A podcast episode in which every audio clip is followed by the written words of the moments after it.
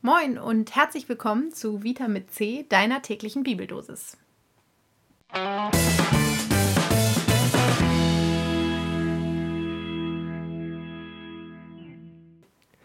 Deine tägliche Bibeldosis steht heute in Psalm 34, Vers 16.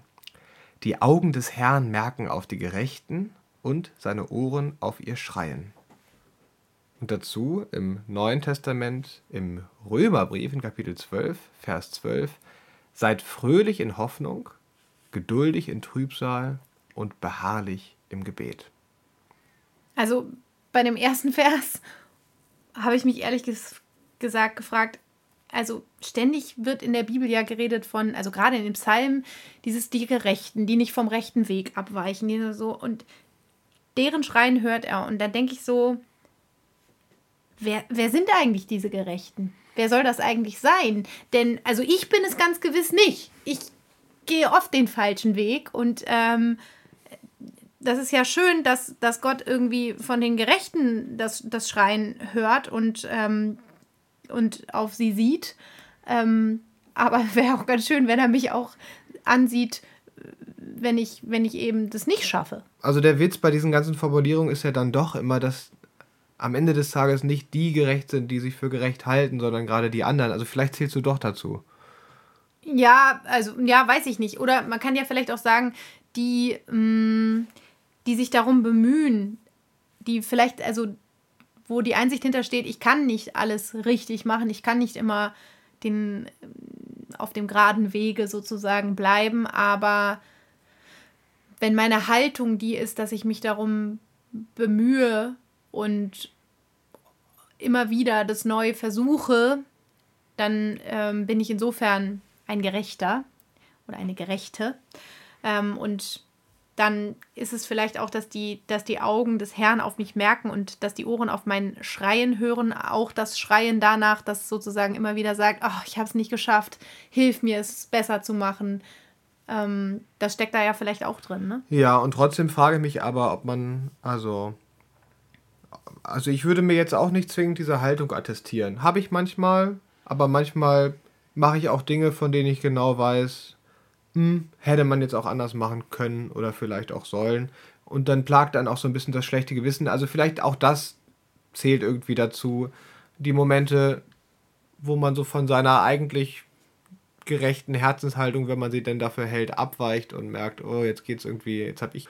Aber geduldig in Trübsal, das finde ich schon das, das muss man sich wirklich gesagt sein lassen, weil, also ja, gerade auch heutzutage, so wie so diese beschleunigte Welt und auch der Alltag funktioniert. Also ich habe letztens jemanden getroffen, ähm, die meinte, ähm, irgendwie eine nahe Verwandte sei gestorben, aber sie würde sich da jetzt gerade nicht mit beschäftigen, weil es gerade nicht reinpasse und sie würde das dann so in einer Woche an sich ranlassen, aber jetzt gerade ginge es nicht. Und da habe ich dann auch gedacht, ja, das ist schon, also das ist schon relativ krass, dass man in so eine Situation überhaupt kommt, zu sagen, ich lasse meine Trübsal gar nicht zu, sondern trage die in meinen Kalender ein, weil das anders nicht passt. Und der Vers trägt einem eigentlich was ganz anderes an. Ja, also ich finde schon, dass es immer eine Zumutung hat, hm, selbst wenn man sich den Raum dafür schafft, zu sagen, ähm, immer dieses geduldige Ertragen, Aushalten, schluck's runter, stell dich nicht so an, heul leise oder noch viel schlimmer, mach's halt selber besser. Ähm, dass das schon da irgendwie mitschwingt. Und deswegen hilft es mir, mh, mm, wenn man dieses Wort Geduld vielleicht mal durch ein ganz altes, anderes, eigen, altertümliches Wort ähm, ersetzt, das eigentlich auch häufig in der Bibel an der Stelle vorkommt, nämlich mit der Langmut. Also ich finde dieses alte Wort, das ja auch für Geduld genannt werden kann, das langmütig sein.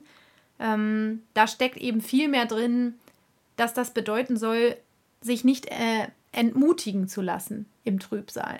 Und das kann ich viel besser hören. Ne? Also wenn ich sage, ähm, es geht nicht darum, das alles zu ertragen und runterzuschlucken, ohne zu jammern, so ungefähr, sondern ähm, davon, was man da erleidet, ähm, seinen, seinen Mut nicht ersticken zu lassen. Ja, und dann ist trotzdem irgendwie aushalten zu können ähm, und nicht drüber hinwegzugehen.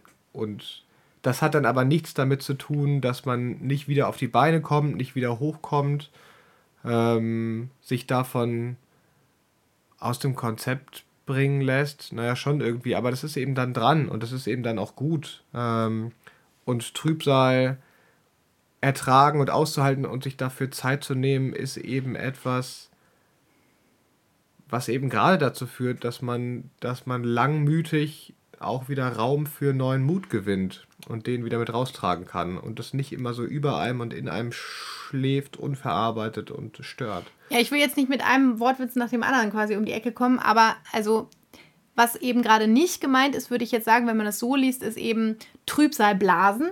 Ne? Was wir ja sozusagen auch mhm. haben, ist ja sozusagen diese Redewendung von Trübsalblasen, da steckt ja immer drin so dieses, oh, also du tutest auch noch so doll, du reitest auf, auf deinem Leid herum, du willst da gar nicht rauskommen. Du hast gar keine Haltung von irgendwie, du, du, ähm, du, du gehst da drin auf und du gefällst dir quasi auch in diesem, in diesem Trübsal. Und ähm, was aber in der Langmütigkeit drin steckt, ne? also langmütig im Trübsal zu sein, bedeutet dann also, dem Trübsal Raum zu geben, dem Leid Raum zu geben, ist aber tatsächlich zu verarbeiten und dabei seinen Mut nicht zu verlieren, sondern ihn wieder, ähm, also gestärkt dann daraus hervorgehen zu können und eben, ähm, ja, mutig weiter äh, in, ins Leben gehen zu können und gleichzeitig sozusagen seinem, seinem Trübsal, seinem Leid, seiner Last, aber auch Raum geben zu können. Ja, und wenn dieser Raum da ist, dann merken die Augen des Herrn auf die Gerechte und seine Ohren hören auf ihr Schreien. Und so kommt man wieder dahin, fröhlich in Hoffnung sein zu können. In diesem Sinne, vielen Dank fürs Zuhören und bis morgen. Bis morgen.